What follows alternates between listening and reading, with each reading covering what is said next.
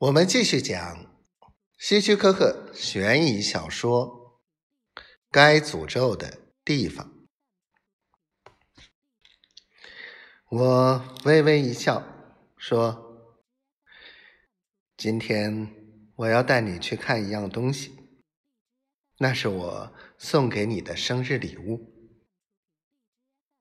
礼物？顿时，他的两眼睁大了。嗯，我想你一定喜欢在红盒子里找个胸针或是小手链那类的东西吧。我继续不紧不慢地说：“不。”他摇着头。有你在我身边，我现在已经很满足。我不知道自己想找什么，也不需要什么，真的。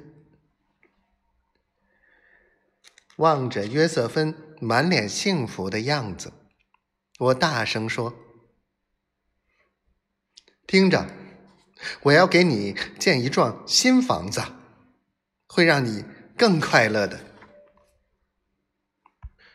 约瑟芬显然被我的话弄糊涂了，只见他张大嘴巴，两眼闪动：“你……”你刚才说什么？好，好，别紧张，听我慢慢说。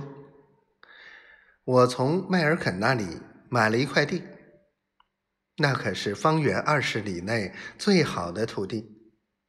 那里有野蔷薇，还有许多橡树。我要在那块土地上建造一个新的家。约瑟芬总算听明白了，他兴奋地张开双臂，紧紧地抱住我，热烈地吻着我的脸颊。女人身上那股气息直入我的心田。嘿，嘿，别忘了我正在开车。我轻轻地告诫他，他这才松开手臂，端坐在自己的位子上。但仍把一只手轻轻搭在我的肩上，那样子就像生怕我跑了似的。过了一会儿，他问道：“你说的那块地在哪儿？”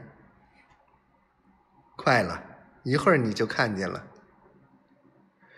刚才你说的那里有橡树和野蔷薇，是吗？那当然，全是橡树和野蔷薇。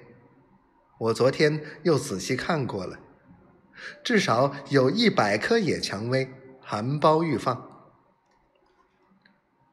哦，方圆二十里内都找不到这样的风景优美的地方，这是唯一的真正林地。我禁不住啧啧赞叹着。